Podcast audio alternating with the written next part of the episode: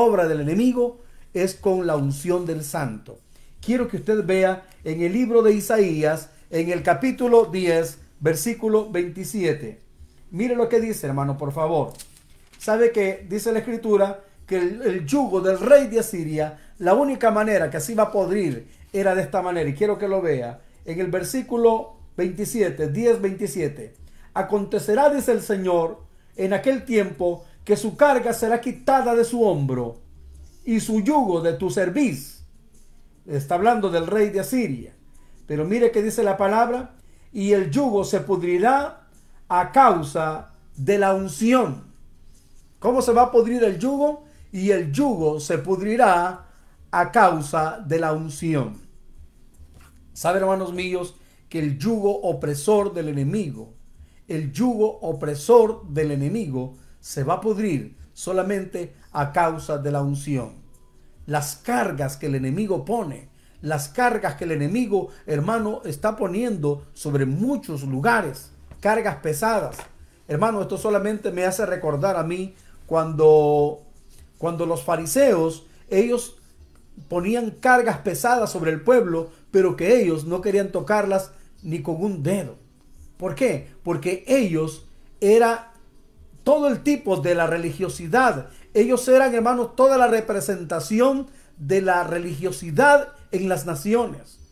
Ahora, las cargas, la única manera que se van a pudrir y el yugo que el enemigo pone sobre muchos pueblos, se van, se van a podrir a causa de la unción. Amén. Dice la escritura, el yugo se pudrirá a causa de la unción. No hay otra manera con la cual el Señor no pueda hacer las cosas preciosas que no sea a través de su Santo Espíritu. Su Santo Espíritu, su glorioso poder. Y por eso, hermanos míos, la iglesia necesita estar llena del Espíritu Santo. La iglesia necesita estar embestida del poder de lo alto. Bendito sea el nombre del Señor. Ahora, yo quiero que usted vea algo más. Quiero que usted vea algo más. En el capítulo 12 del libro de Juan, podemos ver algo en el libro de Primera de Juan, en el capítulo 12, hay algo tremendo. Sabe que Juan entendió bien lo que era la unción. Voy a pedir a los hermanos que ya se lograron conectar de nuevo, si pueden compartir, ya que tuvimos un poquito problemas ahí con la red, pero ya estamos de nuevo conectados. Gracias a los que nos tienen paciencia y se vuelven a conectar. Gloria a Dios. En el libro de Primera de Juan aparece algo precioso y quiero que lo vean. Bendito Dios. En el capítulo 2 del libro de Juan aparece de cómo el Señor le dice a la iglesia a través del siervo Juan cuál es la unción y cómo debe de moverse la iglesia. Cómo la iglesia debe de moverse en este tiempo. Si no tenemos la unción del santo, hermanos míos, corremos el peligro de perdernos. Corremos el peligro también de vivir en la ignorancia. Y lo único que nos va a enseñar todas las cosas se lo voy a leer en este momento. El libro de Primera de Juan, en el capítulo 2, versículo 24 en adelante. Vamos a ver. 2.24 del libro de Primera de Juan. Dice el Señor, lo que habéis oído desde el principio, permanezca en vosotros. Si lo que habéis oído desde el principio permanece en vosotros, también vosotros permaneceréis en el Padre. Luego dice en el verso 25, y esta es la promesa, oiga lo que dice, y esta es la promesa que Él nos hizo, la vida eterna. Os he escrito esto sobre los que, los que os engañan. Miren hermano, habían dos tipos de promesa, la vida eterna y también la promesa de la venida del Espíritu Santo. Pero la vida eterna, usted sabe que Cristo, Él es la vida eterna como dice en el libro de Juan eh, capítulo 17 versículo 3, que esta es la vida eterna, que te conozcan a ti, Cristo Jesús, Él es la vida eterna. Pero ahora les está diciendo, esta es la promesa, la vida eterna en Cristo Jesús. Pero, a más de que tenemos la vida eterna en Cristo Jesús, Dice, pero la unción que vosotros recibiste de Él permanece en vosotros. Pero la unción que vosotros recibisteis de Él permanece en vosotros. Porque la unción, hermanos míos, no es para un ratito. La unción no es solamente para un instante. La unción del Señor es permanente. Mientras estemos en esta tierra, iglesia, necesitamos tener esa unción del santo. Mire que dice más adelante en el verso 27, pero la unción que vosotros recibiste de él permanece en vosotros y no tenéis necesidad que nadie os enseñe, así como la unción misma os enseña las cosas. Y es verdadera y no es mentira. Según ella os ha enseñado permanecer en él. Entonces, amados hermanos, la unción que está en ti, la unción que está en nosotros, nos hace permanecer en Él. ¿Saben, amada iglesia, por qué muchas veces gente se pierde?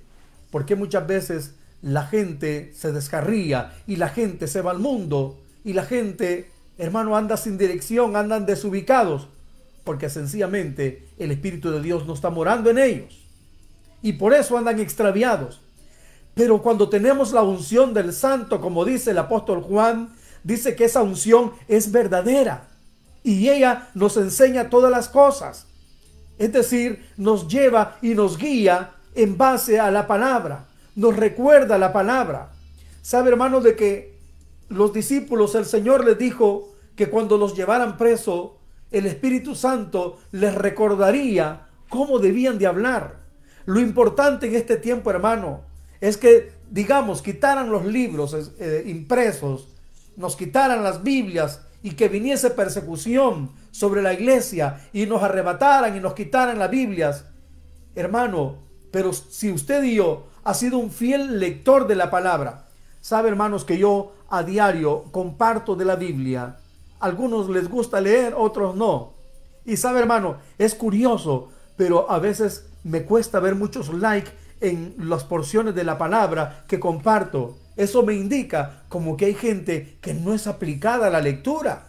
De verdad, hermano, seamos honestos. No nos gusta leer la palabra. Nos gusta ver alguna imagen, algún video que, quizás nos, nos entretenga o, o nos distraiga o nos haga reír. Pero cuando se trata muchas veces de nutrirnos y de empaparnos de la palabra, porque lo único que el Espíritu Santo te va a recordar en los momentos difíciles no van a ser los pensamientos, tradiciones o mandamientos de hombre. Lo que te va a recordar el Espíritu Santo es la palabra con la cual tú te has alimentado. Y el Espíritu Santo, hermano, no va a agarrar tradiciones ni, inventos humanos, ni filosofías o huecas sutilezas que el hombre se ha inventado. El Espíritu Santo va a echar mano de esa palabra que mora en abundancia dentro de ti. De verdad, hermanos, no es un regaño ni les estoy reclamando, pero yo me he fijado, a veces pasa todo el día y compartí 3, 4, 5 o 7 versículos y llega la noche y solo vi uno o dos o tres likes. ¿Qué me indica eso? Que la gran multitud, mire, tengo más de 1500 amigos en este Facebook, de verdad. Por eso les digo, no es un reclamo, no les estoy regañando. Tengo una gran cantidad de gente agregada acá. Y todos ellos no pudieron leer no pudieron hacer un stop en esa parte de la palabra. Sabe que la gente como que no le gusta mucho la palabra. Y sabe, dice a un versículo que mi pueblo perece o mi pueblo fue destruido porque le faltó conocimiento, le faltó entendimiento de la palabra, le faltó el conocimiento de la palabra. Y el Espíritu Santo, lo único que le recordará a la iglesia en tiempos de persecución, hermanos míos, es la palabra. Pero si no tenemos palabra dentro de nosotros, si no hay abundancia de palabra dentro de nosotros, ¿qué nos va a recordar el Espíritu? ¿Qué nos va a recordar si no hay nada? Estamos vacíos dentro de nosotros. Bien dijo el Señor en Juan capítulo 15 y, el 14 y 15, si me amáis, el que me ama, mi palabra guardará y mi Padre le amará. Y vendremos a él y haremos morada, dice el Señor. El que me ama, mi palabra guardará. ¿Sabe que en esto nos damos cuenta también? Cuando muchas veces se está compartiendo la palabra, a muchos como que no les interesa mucho. Pero no vaya a salir un video de algún joven haciendo alguna acrobacia o cualquier otra cosa por ahí. Nos llama la atención y no se han fijado que esos videos se vuelven virales y tienen pero gran cantidad de like y gran cantidad de comentarios, pero miles, miles de like, miles de comentarios. De verdad. Porque eso le interesa muchas veces, no solo a los jóvenes, sino a muchas personas. Pero cuando viene la dificultad, cuando viene la hora difícil, cuando viene la hora que necesitamos un milagro o el auxilio del Señor, hermano, no tenemos nada que nos recuerde el Espíritu porque no tenemos nada dentro de nosotros. Estamos vacíos de la palabra. Estamos vacíos, hermanos míos, de ese pan que es el único que nos puede saciar. Y por eso la Biblia dice que la unción nos enseñará todas las cosas. Y quiero que sigan viendo, hermano, por favor. La unción que está en vosotros, la, la, unción que vosotros recibiste de Él, dice la palabra, permanece en vosotros y no tenéis necesidad que nadie os enseñe. No porque usted ya no va a necesitar que nadie le enseñe la palabra, sino que esa unción que está en usted le va a enseñar qué es lo que tiene que hacer, porque el Espíritu Santo nos guía a toda verdad, hermanos. El Espíritu Santo siempre nos va a guiar a la verdad, nunca nos va a guiar a la mentira. Si tenemos la unción del Santo, si tenemos el Espíritu de Dios, seremos guiados a la verdad de Dios. Mire cómo dice, la unción que está en vosotros es verdadera, no es mentira, no miente. Según ella os ha enseñado a permanecer en él. Ahora pues, hijitos míos, dice el 28, permaneced en él, para que cuando se manifieste tengamos confianza, para que en su venida no nos alejemos de él, avergonzados. Si sabéis que él es justo, sabed también que todo lo que él hace que todo lo que, lo que, el que, el que hace justicia es nacido de Él. Por lo tanto, amada iglesia, si nosotros tenemos la unción del Santo, reconoceremos lo que es nacido de Él, lo que proviene de Él, lo que procede de Él, lo que permanece en Él. Así es que, amada iglesia, la unción, el Espíritu de Dios, la gracia del Señor, el Espíritu Santo nos guía. La Biblia dice, Él os guiará a toda verdad. Por eso el Señor dijo, os enviaré otro consolador. Saben, amada iglesia, que cuando la iglesia estaba allá en el aposento alto, sucedió algo lindo, sucedió algo precioso. Saben que habían pasado 40 días cuando el Señor fue la última vez que estuvo con ellos. Luego, después de 40 días que el Señor se anduvo manifestando con pruebas indubitables, quedaba un lapso de 10 días para que se llegara el día de la promesa, en el cual les dijo, quedaos en Jerusalén. Y dice la palabra que cuando se llegó el día de Pentecostés, que son 50 días después de la Pascua, dice que ellos estaban todos unánimes, estaban unidos, estaban reunidos, estaban sentados, esperando la promesa, lo que el Señor les había dicho, obedientemente. ¿Sabe quiénes reciben la promesa del Espíritu Santo? La gente que sabe esperarla. Ellos estaban quietos, sentados, esperando que viniese la unción del Señor sobre ellos, el Espíritu Santo sobre ellos, que viniese la llenura del poder de lo alto sobre ellos. Y dice que cuando estaban ellos ahí sentados, orando, de repente vino como un estruendo recio del cielo y vino sobre ellos con poder. Y cuando vino sobre ellos con poder, dice la escritura, que comenzaron a hablar en otras lenguas. Comenzaron ellos a decir palabras diferentes a las que ellos estaban acostumbrados a hablar. Unos hablaban en cretense, otros hablaban en árabe, otros hablaban en arameo, otros hablaban en hebreo, otros hablaban en, en, diferentes idiomas. Y la gente que había llegado a la fiesta los escuchaban hablar. Y algunos de los turistas que andaban ahí les entendían lo que ellos hablaban. Y algunos decían, están borrachos. Pero luego el apóstol Pedro, lleno del Espíritu Santo, aleluya, lleno del Espíritu Santo, se levanta, se pone en pie y comienza a dirigirse a la multitud, lleno del poder de lo alto, lleno del poder del Espíritu Santo, el apóstol Pedro comenzó a decirle todas las cosas que habían sucedido a ese Cristo que vosotros crucificasteis, a ese Cristo que ustedes apresaron, a ese mismo el Padre le ha hecho Señor y Él es el que nosotros le estamos anunciando y ese poder es el que está en nosotros. Ese es el poder que nos está haciendo fluir en este momento, en otras palabras. Y dice que la, la palabra comenzó a fluir y les llamó al arrepentimiento el apóstol Pedro. Y lleno del Espíritu Santo, dice la Escritura, que hizo el llamamiento y solamente ese día se convirtieron como tres mil personas. Cuando somos llenos del Espíritu Santo, cuando el poder del Espíritu está en nosotros, la palabra, el Señor mismo la acomoda por el Espíritu Santo. Y la gente, hermanos míos, no necesita que se le obligue. La gente se convierte.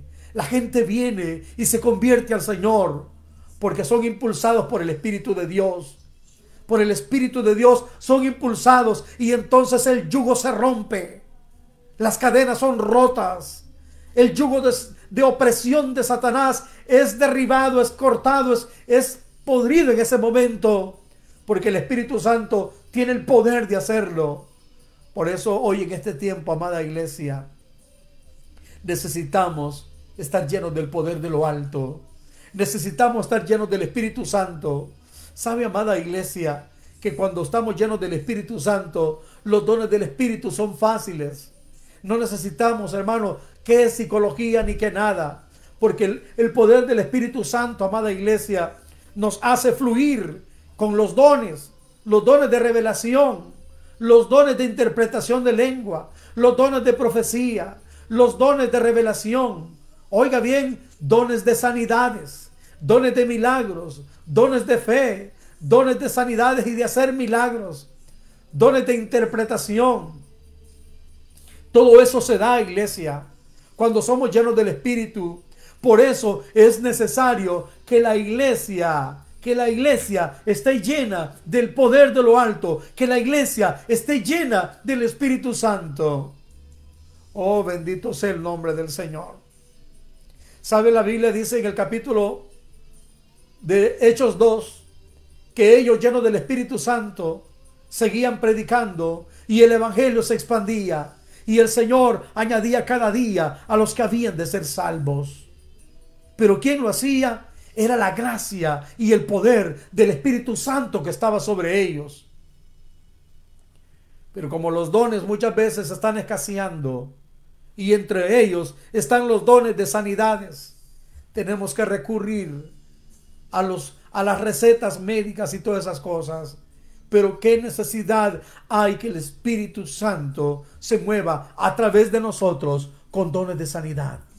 Y yo creo, amada iglesia, que en estos días tú y yo tenemos el poder, como el Señor le dijo a los discípulos, he aquí os doy poder y autoridad sobre toda fuerza del enemigo, sobre toda potestad, y hollaréis serpientes, y en las manos tomarán serpientes y no os dañarán Hollaréis escorpiones y serpientes y no os dañarán. Sobre los enfermos, dice la palabra. La iglesia en el principio ponían sus manos y los enfermos sanaban. Pero andaban llenos del poder de lo alto. No podemos nosotros, hermanos, seguir avanzando si no estamos llenos del poder de lo alto. No podemos seguir fluyendo si no hay unción en nosotros necesitamos esa fuerza del Espíritu, necesitamos ese poder del Espíritu Santo, iglesia.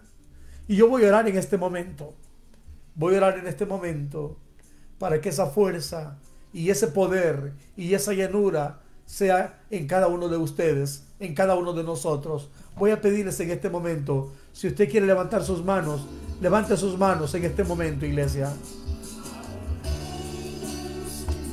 Oh Espíritu de Dios, Gracias como tu palabra dice, ser lleno del Espíritu Santo. Ser lleno del Espíritu Santo. Padre, en este momento te doy gracias. Porque sé, oh Dios amado, que tu gloria y tu poder fluyen en nosotros ahora. Llena tu iglesia, llena tu pueblo de ese Espíritu glorioso. Que la unción del Espíritu Santo venga sobre nuestras cabezas, Dios. Venga sobre nuestras vidas y nos haga fluir, Señor. Hoy más que nunca, hoy más que nunca, Dios. En el nombre de Jesús, llénanos de tu presencia, oh Dios. Llénanos de tu gloria. Llénanos de tu gloria, Dios. Y que ese fluir de tu espíritu, Señor, pueda ser más palpable, hoy más que nunca, Dios. Oh Santo Dios. Gracias por tu presencia, oh Dios. Aleluya. Quiero que extiendas tus manos ahí donde tú estás y dile, Señor, lléname de tu presencia. Lléname de tu presencia, Señor. Lléname de tu espíritu, Dios. Dile, Señor, lléname de tu presencia. Lléname, oh Dios. Hazme fluir en este momento. Los que más de alguna vez el Señor les ha hecho hablar en lenguas, puede hablar esas lenguas. Fluye en el Espíritu. Fluye en esa presencia. Fluye en ese momento. En el nombre de Jesús. En el nombre de Jesús. Aleluya. Gracias Espíritu Santo.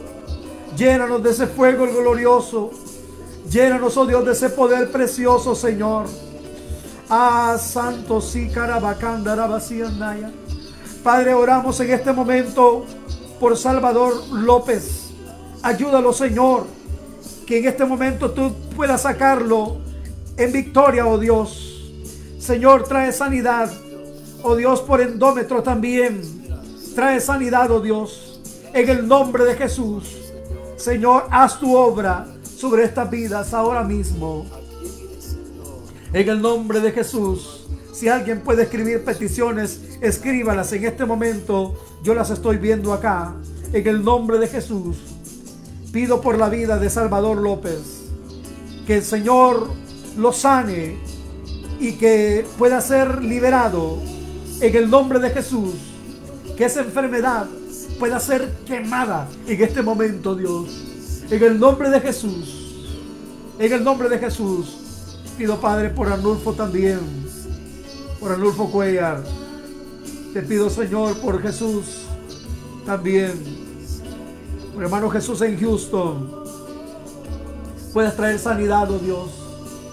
Ahora mismo, Padre.